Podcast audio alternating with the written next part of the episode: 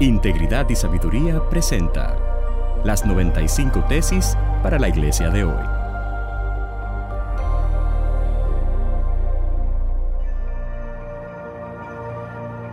Tesis número 79 para la iglesia latinoamericana de hoy.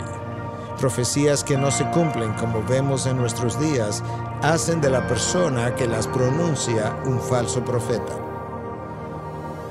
Siempre me ha sorprendido el número de personas y de maestros de la palabra que caminan por doquier haciendo profecías en el nombre del Señor. Pero me sorprende todavía más el número de personas que les sigue y escucha y cree dichas profecías. La palabra de Dios es suficiente para realizar la obra de Dios y es allí donde nosotros encontramos las directrices para creer o no creer. En el libro de Deuteronomio, escrito semanas antes de entrar a la tierra prometida, Dios nos dejó instrucción para saber cómo lidiar con estas falsas profecías y falsos profetas. Específicamente en Deuteronomio capítulo 18, versículo 20 al 22, encontramos las siguientes palabras. El profeta que hable en mi nombre con presunción una palabra que yo no le haya mandado hablar, o que hable en nombre de otros dioses, ese morirá.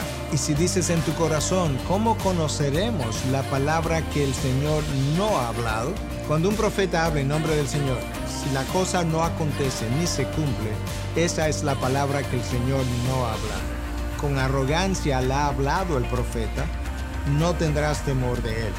El falso profeta no conoce la palabra de Dios y como no la conoce vive predicando las tonterías de su corazón. Y como el corazón del hombre tiene una capacidad extraordinaria para crear falsedades, estas profecías jamás terminarán.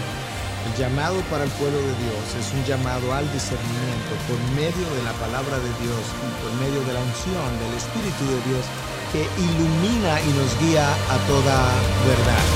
No te dejes confundir.